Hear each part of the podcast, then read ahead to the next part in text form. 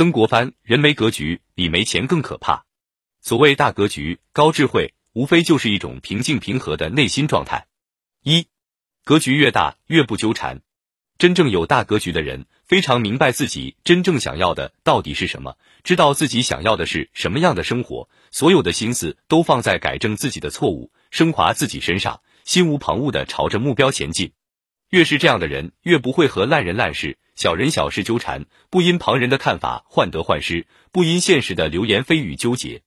这正如王阳明在《传习录》中说：“持志如心痛，一心在痛上，岂有功夫说闲话、管闲事？”真正大格局的人，坚守自己的志向，就如同心痛一样，念念之间，一心都专注在痛楚之上，哪里还有时间和精力去说闲话、管闲事呢？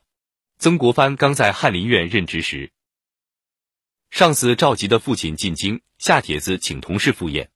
当时曾国藩刚做官不久，俸禄也很少，日子很拮据。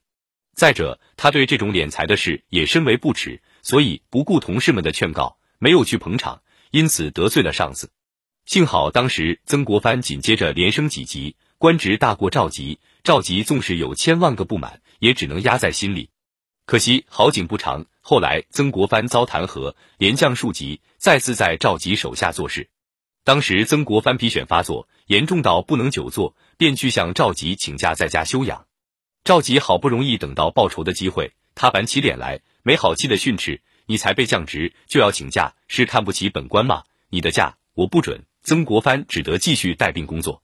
平日里只要逮着机会，赵佶就要训斥他一番，还到处说他坏话，处处压制他，连同事们都看不过去。